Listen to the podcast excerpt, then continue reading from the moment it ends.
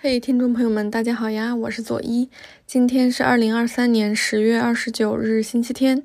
您正在收听的是《黑 book》读黑书的第三十六期。本期呢，我们来聊一聊李娟的《遥远的向日葵地》这本书，出版于二零一七年十一月，应该是作者的多本名作里面最晚出版的一本。描述的生活是大概在二零零七年。也就是一家人在乌伦古河南岸种三年向日葵的时候，其实第一年种向日葵的时间呢，李娟没有跟家人在一起，而是去跟哈萨克牧民扎克拜妈妈一家生活了几个月。后面根据这段经历就写了后面的养道三部曲。在后面两年呢，李娟才回来。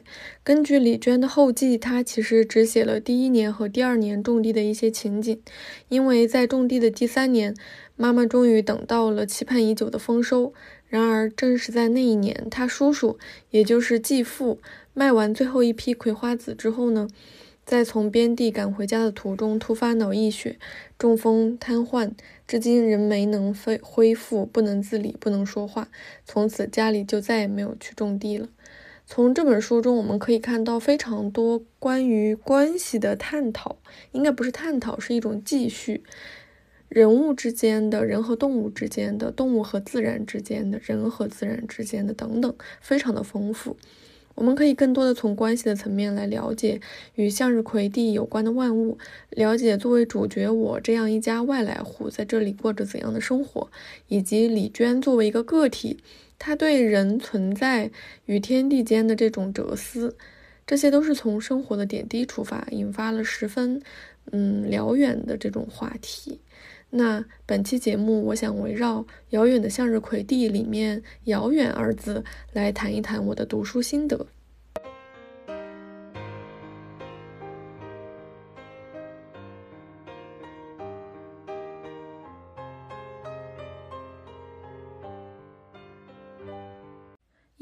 遥远的距离，空间上的距离。遥远的向日葵地，从标题开始就已经有意来拉开一个空间上的距离，然后提到了诸多人因为这样的距离而产生的迷惘、不适与挣扎。我们先来看看书的最开头，它是怎么样去描写这片土地的。它是这样写的：乌伦古河从东往西流，横亘阿尔山南麓广阔的戈壁荒漠。沿途拖拽出漫漫荒野中最浓烈的一抹绿痕，大地上所有的耕地都紧紧傍依在这条河的两岸，所有道路也紧贴河岸蔓延，所有村庄更是一步都不敢远离，如铁屑紧紧吸附于磁石，如寒夜中的人们傍依唯一的火堆，什么都离不开水。这条唯一的河被两岸的村庄和耕地源源不断的吮吸。等流经我家所在的阿克哈拉小村，就已经很浅窄了。若是头一年遇上降雪量少的暖冬，更是几近断流。就这样，短短的六七行字，他就从地理位置上写出了我们家的窘境。因为距离水源地很远，虽然嗯，虽然村庄和田地都紧紧紧贴着这个河流，不敢远离一步，但是水流到这里的时候，其实已经几乎没有了。再往下写，果然这一年就真的遇到了干旱，水就更少了。偏偏呢，妈妈还在乌伦古河的南岸高地上种了九十亩葵花地，距离就再延伸，因为这个葵花地离我们村还有一百多公里，来回不便又不放心托人照管，我妈便把整个家都搬进了荒野中。就是大家想想，在这样的地方再往荒野走一百多公里，那就真的就是野地了。野地辽阔无边，更显荒凉。他写，搬家卡车开走后，四面愈发无遮无拦，我们和我们的家如同被大风吹至此处的微小事物。然后他们到这里。呃，第三天，外婆就想回家了。她拄杖沿着地坑一侧的通道艰难地走上地面，转身四望，快要哭了。她九十多岁了，一生颠沛流离，数次白手起家，仍难以接受眼下的荒凉。她一拐杖笃笃出地，未开垦的大地极其坚硬。她说：“长能长出来吗？这种地方能长出什么来？”就是这样一种遥远的距离而产生的荒凉，让谁都受不了，哪怕是历经过生活的各种艰辛的外婆也一样。那这里其实我们也可以，嗯，联想到这本书里面写过最多次的，嗯，外关于外婆的经历。外婆在四川待了一辈子，八十八岁那年跟着女儿来到了新疆。在四川的时候呢，她买好棺材，买好寿衣，无数次培训她的孙女，也就是李娟，在她死后该做什么。但是没想到，突然有一天就跟随女儿远走他乡，从此就再没回到过故乡。山高水远，她为自己准备的棺材都没能带走，为死亡所做的全部的准备都没用上。遥远的天地让人对生死的在意也消散了。另外呢？空间上的遥远本身带来的不便，它也充斥在生活的各个角落，比如交通。嗯，它这里面写，李娟从葵花地到富蕴县是这样走的，就是它这个这样一个路线是先搭乘邻居的摩托车从边地出发，穿过一大片戈壁到达公路边，然后呢又沿着公路步行好几公里，路两旁就开始有一些稀稀拉拉的小树苗。越往前走呢，树越多的时候，就抵达这个小镇了。然后就在这个杜热小镇的客运站买一张汽车票，上了一辆中巴车。这个汽车行驶在戈壁滩上，非常的遥远单调，因为它长时间就是什么东西都没有，以至于第一次坐车从县城来到这个小镇的人，就会一直感感慨说：怎么这么远？怎么还没到？怎么一路上都没有一棵树？而且就是平常他跟他妈妈可能要去县城里买东西，他们就在一个看起来根本就不像是车站的地方等车，有的时候能等来，有的时候也等不来，就他完全没有我们现在所理解到的，呃，等车是一个固定的班次，几点钟就能来，就他们完全是靠运气来出行。还比如打电话。嗯，种向日葵的第一年，妈妈在南部荒野中种葵花，而李娟在北边的牧场上生活。他们两个之间遥隔了两百多公里，他们打电话呢，就常常没有信号，要走很远很远，要爬到那种高的坡上才有信号。但是呢，打通电话之后，又有可能就是，哎，这个手机没电了，那个手机没电了。尤其李娟在牧场生活，她给手机充电特别的难，就那地方不容易充充到电。可能就是好不容易把电话打通了，也有也有可能会因为一其中一个人手机没有电，然后这个通话就没有办法继续下去。除此之外，这种空间上的遥远还让很多东西的概念发生了变质。比如，由于偏远而人少，更显得十分寂寥的天地，总能让人无数次意识到自己的渺小。李娟在书中应该有很多次描写到这样的场景。又同时，比如说。嗯，在荒野之中，在简单寂静的生活中，一丁点儿大的担忧也会被无限放大。他这里面有写过，就当他妈妈骑摩托车出门几个小时还没有回来的时候，全家都会非常焦急的等待，包括家里的狗狗也一样。嗯，另外还有就是遥远的距离也让所有美好的事物完全好像换了一种存在的方式，比如在美景这一篇里面。李娟写到那个只有她自己知道的美景，她是这样写的：它首先是个秘密，其次才是美景。每当风势转烈，水边芦苇在风中猛烈的动荡，我想大声呼喊，又生怕暴露这一切时的苦苦压抑，又想哭诉，又想辩解，又想致歉，但最后开口的却只有赞美，像一个毫无罪过的人那样用力的赞美，装聋作哑一般赞美。一遍又一遍的赞美高处坚硬光滑的蓝天，赞美中间强大无尽的风，赞美眼前这秘密之地，仿佛只要赞美，世界便有所回应。但是心里却明白，这个世界根本不需要赞美，甚至根本不需要我。无论我多么需要，看这一切，当风势渐渐缓和，世界趋于平静，我心中的激动也像是走到尽头般停止下来。我想，嗯，我们在这样遥远的地方对美的赞美是没有别的人能听到的。那尤其是在这个充满了信息，呃，大家都寻找认同、寻找共同声音的时代，无人听到赞美，除我之外没有更多双眼睛看到，我们还能相信这美是美吗？那从这个书里面读出来，当然是可以。好像遥远的距离让美的存在变形了，但是又好像。回到了最本质的那个原点把美还给美本身了。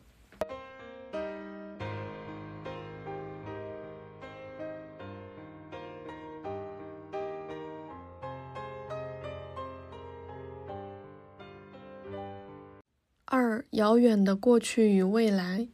嗯时间上的遥远距离在这本书里面其实是让人格外心疼且印象深刻的。大家可能印象最深的就是关于外婆的故事。从李娟的很多本书里面，我们都能够读到她对外婆悠远又绵长的哀思，那是穿越了多少时光都没有办法冲淡的。而我们也能从这里读到外婆自己身处时光之中的这样一种困境。在母亲开始种向日葵之前，有一段时间，李娟在阿勒泰市工作，她就跟外婆住在一起，照顾外婆。那外婆非常喜欢跟着孙女出去逛街，这一段也特别写的生动可爱。但是李娟那个时候又要打工，没什么时间，同时也没有什么钱，也没有办法就经常带着外婆出门，所以。他在书里反复就提到说：“我好恨自己没有时间，好恨自己的贫穷。”除此之外，大部分的时间，外婆总是糊里糊涂的，总是不知身在何处，常常每天早上一起床就收拾行李，说要回家，还老是向邻居打听火车站怎么走。但他不知道阿勒泰还没有通火车，他只知道火车是唯一的希望，火车意味着最坚定的离开。在过去漫长的一生中，只有火车带他走过的路最长，去的地方最远。只有火车能够令他摆脱一切的困境，仿佛火车是他最后的依靠。后来，李娟辞职去北方牧场生活，就把外婆带过来跟母亲一起生活。那外婆八十岁、八九十岁的高龄，在这里的荒野生活当然是非常不容易的。李娟写到他们第一天来种向日葵的野地生活的情形，就他们很饿，外婆尤其的饿，因为大家都有牙可以嚼一嚼干粮，但是呢，外婆没有牙，她只能喝稀饭。李娟就打水做饭，但是水渠的水很浑，就来不及。嗯，邓青就开始煮饭，好不容容易把这个稀饭煮熟了，外婆顾不得烫，就开始猛喝这个稀饭。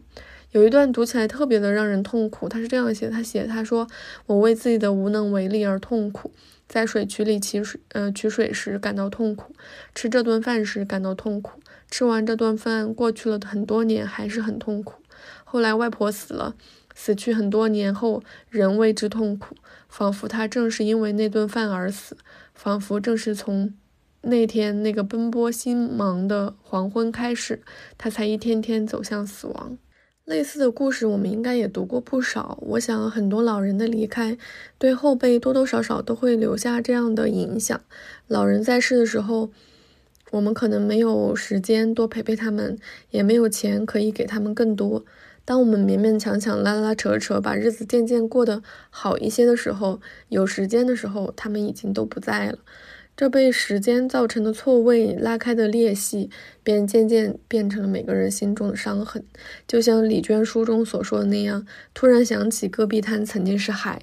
眼下这宽广空阔的情景，正是一场漫长悲剧故事的大结局。可有人仍在说，直到地老天荒、沧海桑田，就在这时，期限到了，誓言失效了。而这种错位，并不仅仅发生在过去，让人对旧事无法释怀，同时它也影响到未来，让人对未来充满不确定性。比如李娟看到乌伦古河的美景之后，就猜测还有多少人知道这个地方。她是这样写的。有时我觉得那个地方可能只有我们三个知道，就说的是我、我妈妈还有我的叔叔。但走在荒野中，又觉得任何一个迎面走来的人其实都知道，否则他怎会露出会心的笑容？我每天去向这小小的深藏着的美景，心中有小小的依恋，猫须般轻轻触碰胸腔。有时会设想永远生活在此处的情景，但这种想法也脆弱如猫须。我想，可能是时间在这里也变形了吧。他们那种，嗯，应该说我们这样那种轻易想要永远都拥有美的心思，也在这里变得脆弱不堪、摇摆不定了。嗯，然后读到这里，我就经常想说，嗯，我们常常说抓住抓住当下，但是如果只活在当下，是不是也就相当于没有希望？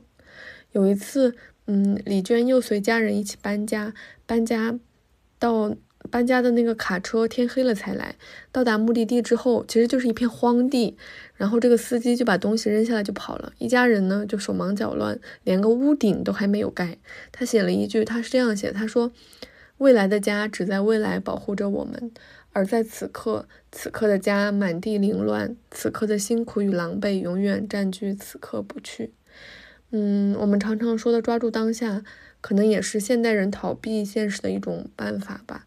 但是这种办法也似乎是另一种困局。我一直都觉得，跳出这个困局的人，他才会看到遥远的过去与未来，尽管他们可能会给我们带来更多的痛苦。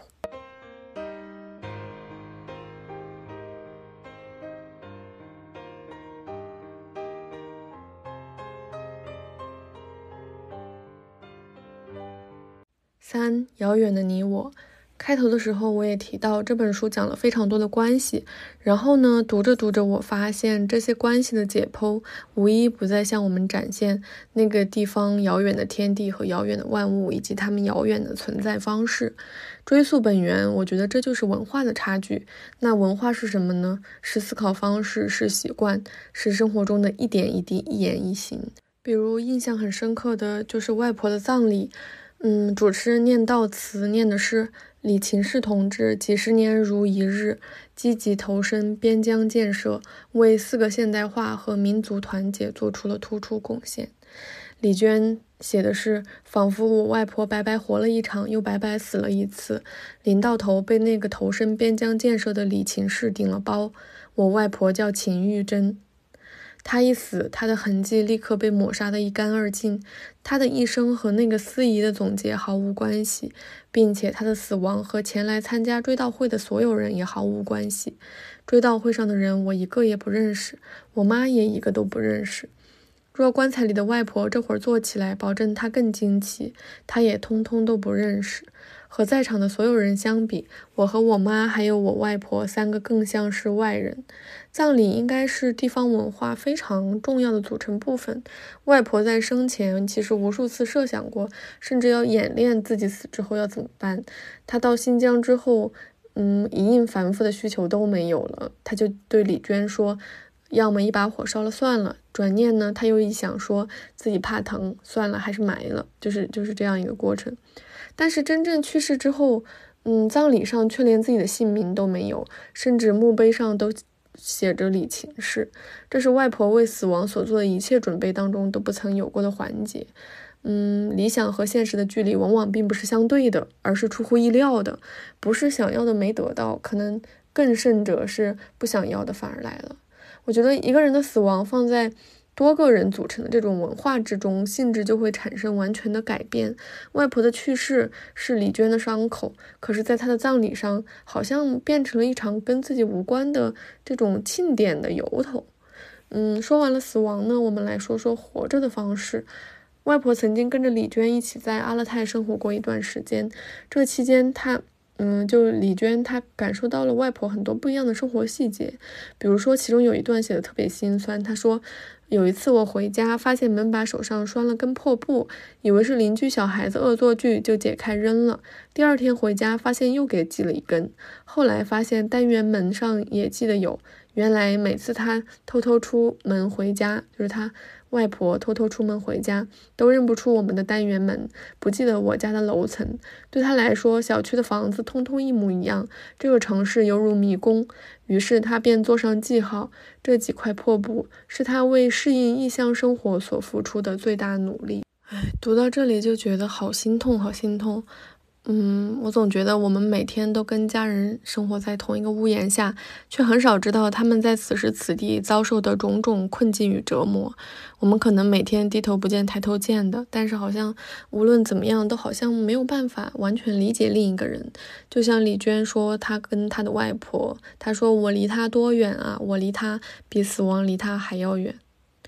那书中的另外一个人物就是母亲。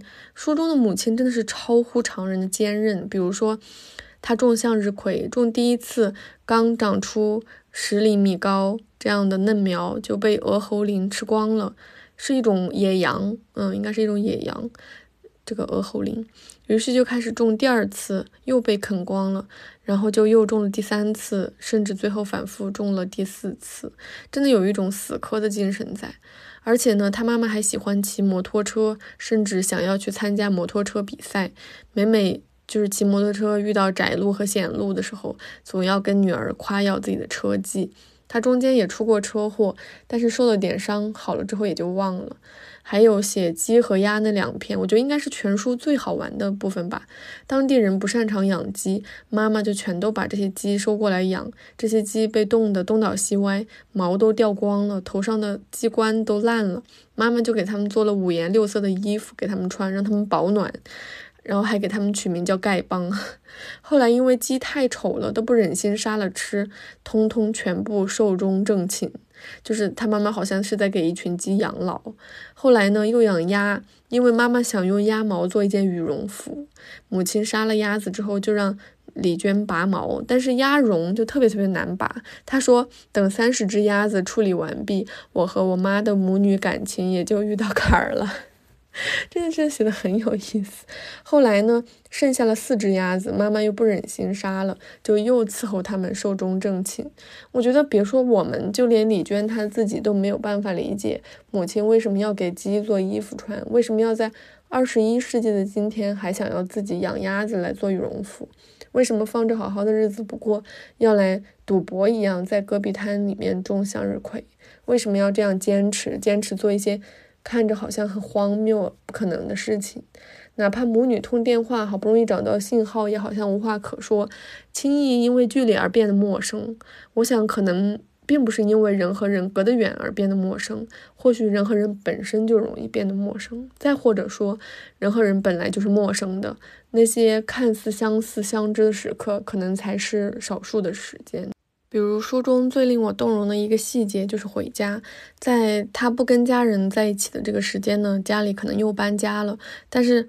他是怎么样来辨认这是家呢？首先是母亲，就是妈妈一路用摩托车带他回去，并炫耀自己开了一条只有他自己知道的路。然后他写到家了，锁开了，铁皮门刚拉开一道缝，赛虎就挤了出来。赛虎是他们家养的狗狗，直扑过来，激动得快要哭泣一般。我蹲下来拥抱他，抬起头一眼认出床板上的旧花毡，接下来又认出床前漆面斑驳的天蓝色圆矮桌。认出桌上一只绿色的搪瓷盆，没错，这是我的家。其实“家”这个概念在李娟的书里面非常不同，它真的能够让人切切实实理解到 home 和 house 的区别。他们一家可以说是居无定所，他们好多好多次搬家，但每一次搬家，我感觉都是在旷野里安家一样。他们真的是完全从杆子往起搭棚子住在里面，或者买个蒙古包，或者就是。挖那个地窝子，就是往下挖几米就住在地底下。但是呢，他们永远有家。可是这个家不能简单靠家人就去辨认，它还有别的物证，就比如说这些旧花毡、天蓝色圆矮桌、绿色搪瓷盆等等。家不仅靠人和人的联系来维系，它也靠人和物等等来联这些之间的联系来维系。我在想，其实有可能是一种。嗯，物不是那种很容易，呃，其实其实我我一直都觉得，为什么呢？就比如说这个旧花毡、天蓝色圆矮桌、搪瓷盆等等，也并不是永不消逝的东西，但他们好像就总能像做一个见证，或者有点像补充说明一样。它可能，我就在想，它本身可能是超越了人和人之间这种非常不稳定的这样一种，我们会觉得很没有安全感、不可靠的这样一种关系。然后再做一些物证，向你证明哦，原来看到这几样东西就是家了。它其实是一种，呃，习惯物化到一种非常具体的事件上导致的这样的一种结果。可能我们人和人的关系很多的时候也被就是物化到了某一个具体的事件上，或者是说物件上，让我们记得，比如说定情信物这种东西。那嗯，可能。嗯，李娟其他的书故事性都还蛮强的，只有《九片雪》和《遥远的向日葵地》有很多很多的情绪。我每次回来读这两本书的时候，都觉得书中的我常常与家人为伴，但是仍然非常频繁的被这种孤寂感吞没。就它让我时刻意识到，很多的时候我们可能是在与很多人一起生活，但是却又是切切实实的在一个人活着。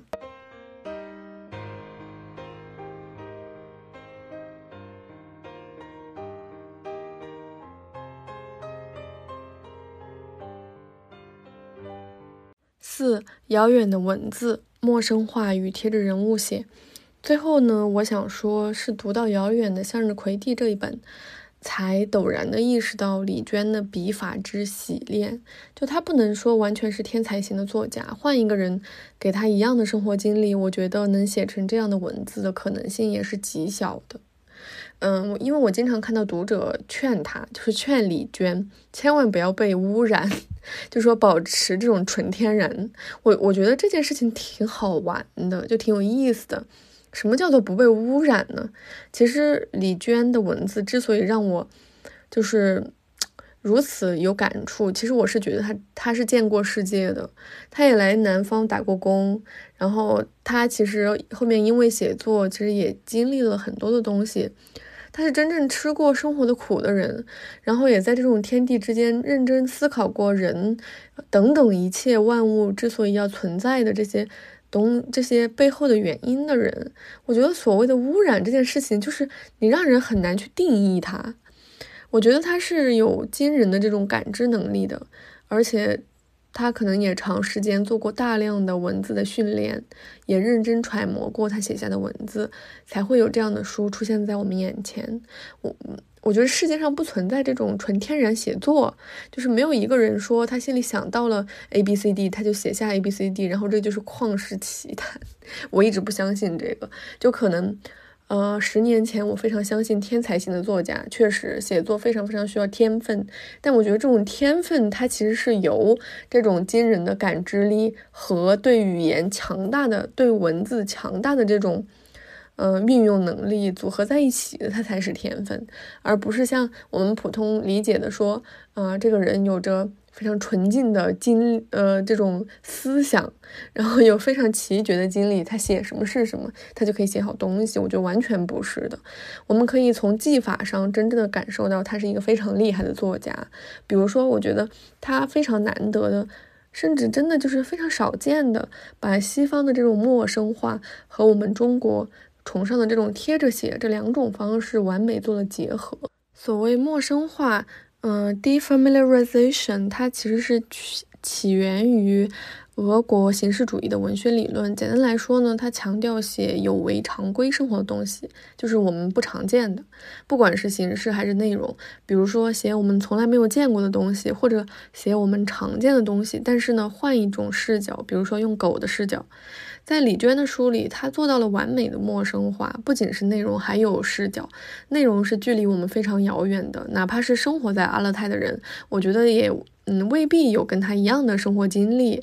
比如说跟这个哈萨克游牧民族一起在这个牧场中辗转，我觉得未必是生活在阿勒泰的人就能够有这样的体验。同时，他的视角也是非很独特的，我觉得他的视角很可爱，他是那种极具当地生活经验主义的。嗯，我觉得如果不在那片地，我们其实是很难理解为什么要这样想，为什么要用这种视角看东西。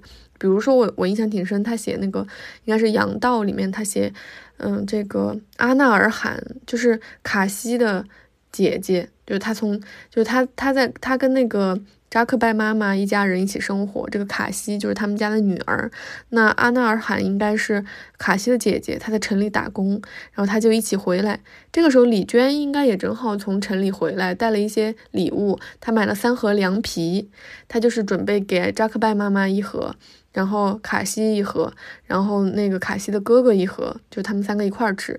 但是呢，阿纳尔罕，也就是卡西的姐姐也回来了，他们两个就二话不说呢，就把一盒那个凉皮拆开吃了，就是一人拆一盒吃了。吃完之后，两个人还把第三盒也一起拆了吃了。按照常规的，我们的想法也都是一样，跟李娟也一样。她说。很生气，为什么？因为阿纳尔罕明明明是从城里回来的，什么东西没见过，他吃这个也比嗯其他人要吃的多，为什么现在回来要吃这难得从城里辗转带回来的这三份凉皮呢？但是后来他才知道，说阿纳尔罕在城里上班非常非常的辛苦。就天天端盘子、洗碗、扫地都没有时间可以出去逛，更别说可以吃到凉皮了。他就又陡然产生这样一种怜悯之心。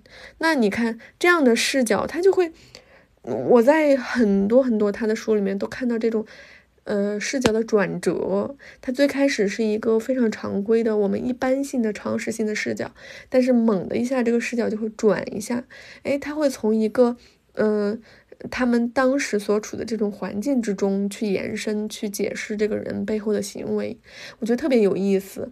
他写的所有的人物，一些奇奇怪怪的举动背后都有这样的原因，都有一个非常合理的原因。而同时呢，李娟作为非虚构文学作家，她又非常擅长贴着人物写。嗯，就据汪曾祺回忆，沈从文在上写作课的时候，最多提到的就是贴到人物写。怎么理解呢？就是，嗯，他们认为小说最重要的就是写人物，作者要爱他笔下所写的人物。那说到这里，再回头读一读李娟，她真的在这方面技法精湛无比。她对她笔下所有的角色，就比如。家人、邻居、陌生人，甚至狗狗、兔子、鸡鸭等等，都抱着那样的一种亲切之感。我们一读就感觉他们好像都在眼前，所以我会觉得他非常难得，真的，就他好像他每一行文字都能感动我，完全是因为。他把这两种技法非常非常完美的做了结合，就是他不管在形式上还是内容上的这种陌生化产生的这种强大的距离感，同时又在他笔下所有有生命的、没生命的万物上面倾注了他那种嗯亲切的感觉，倾注了他的感情，你又会觉得所有的东西在感情上、在心理上、在呃哲思上离我们很近。就这样一种距离的拉扯，让他的这种所有的叙事都变得非常的灵动、有人性。我觉得他这个写作是真的，他可以感动你，真的不是因为他没有什么遭受污染，他是一种什么纯洁的作家。我觉得完全不是这些，是因为他把这种。嗯，奇遇通过自己非常非常敏感的神经的加工，再把它通过他纯熟的这种技法，通过他熟练的这种文字展现给我们，才会有这样精彩的作品。